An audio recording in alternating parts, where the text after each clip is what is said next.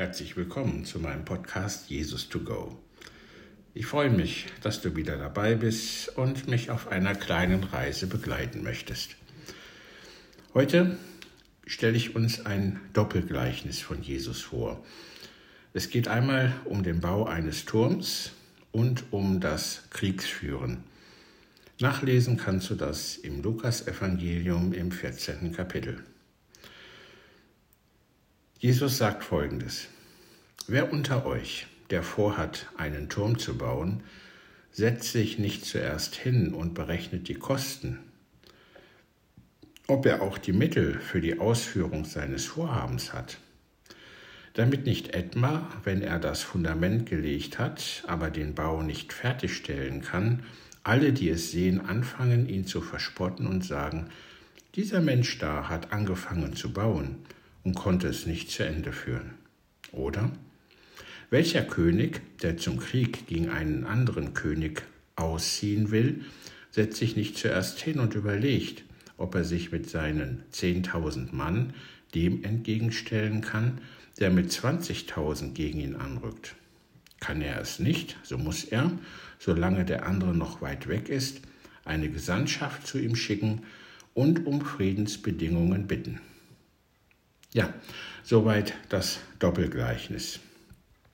Doppelgleichnisse nutzte Jesus in seinem Wirken zum Beispiel bei seinem Gleichnis vom verlorenen Schaf und der verlorenen Drachme oder bei einem anderen Schatz im Acker und der Perle oder von den armen Taglöhner und dem reichen Großkaufmann.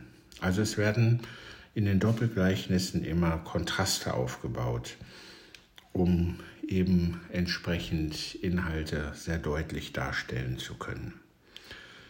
Kommen wir jetzt einmal zu diesem Doppelgleichnis. Ja, was für ein Turm wurde denn damals gebaut? Es gab zwei Arten, die Jesus hier gemeint haben könnte. Einmal war es so, dass diejenigen, die einen Weinberg besaßen, sogenannte Weinbergstürme bauten. Die entstanden aus Bruchsteinen und es wurden Rundtürme errichtet. Darin standen dann die Wachen, wenn die Reben reif waren, und diese Wachen achteten darauf, dass die Reben nicht gestohlen wurden. Ein anderer Turm, den Jesus hier meint, kann ein Wohnturm sein. Damit ist jetzt nicht ein Hochhaus gemeint. In Palästina waren die meisten Wohngebäude Flachbauten. Aber wenn jemand ein Haus plante mit einem oder zwei zusätzlichen Stockwerken, dann konnte man schon von einem Turm, in diesem Fall von einem Wohnturm reden. Der Jesus fordert uns auf, wenn wir uns etwas vornehmen, dass wir uns Gedanken machen, wie wir es ausführen, aber also nicht einfach so. Ne? Also wenn du, bevor du etwas unternimmst, sagt er hier in seinem Doppelgleichnis, sei es nun in einem kleinen Rahmen oder in einem großen Rahmen, überlege dir immer gut, was du tust. Frag dich, was das geplante Unternehmen kostet, welche Lasten es mit sich bringt, welche Konsequenzen es hat und wie du am Ende dastehst. Das ist ja, denke ich mal, sehr wichtig für uns zu wissen. Ein anderer Lehrer hatte das einmal so ausgedrückt, er sprach von Revolution oder Evolution. Er sagte, manchmal gibt es Verhältnisse, die uns nicht gefallen. Und dann neigt der Mensch manchmal schnell zu einer Revolution. Also er schmeißt alles hin und möchte etwas ganz Neues beginnen. Nicht immer wird dann bedacht, dass das Neue entsprechend Zeit kostet, Kraft kostet, auch Geld kostet. Ja, dass der Erfolg auch nicht unbedingt vorhanden sein kann. Also derjenige, der alles hinschmeißt, alles neu macht, geht ein hohes Risiko ein. Manchmal ist eine Evolution angebrachter, also bestehende Verhältnisse überdenken und diese Verhältnisse nicht über Bord werfen, sondern sie eben verändern, so einzurichten, dass sie positiver werden. Das kann zum Beispiel den Arbeitsplatz betreffen. Also jemand wirft seine Arbeit hin, beginnt mit einer neuen Ausbildung und bedenkt möglicherweise nicht am Anfang, dass er eben dafür sehr viel Zeit braucht und dass, wenn er die Ausbildung abgeschlossen hat, er auch noch weitere Jahre benötigt, um vielleicht den vorhergehenden Stand erreichen zu können. Das kann auch in einer Beziehung sein, dass hier eine Evolution besser ist als eine Revolution. Also diesen Gedanken nimmt Jesus hier auf und er empfiehlt es uns, dass wir uns nicht einfach so dran machen, sondern schon uns Gedanken machen. Das betrifft einmal das Natürliche. Aber auch in geistiger Hinsicht fordert er uns auf. Er suchte sich ja immer Nachfolger.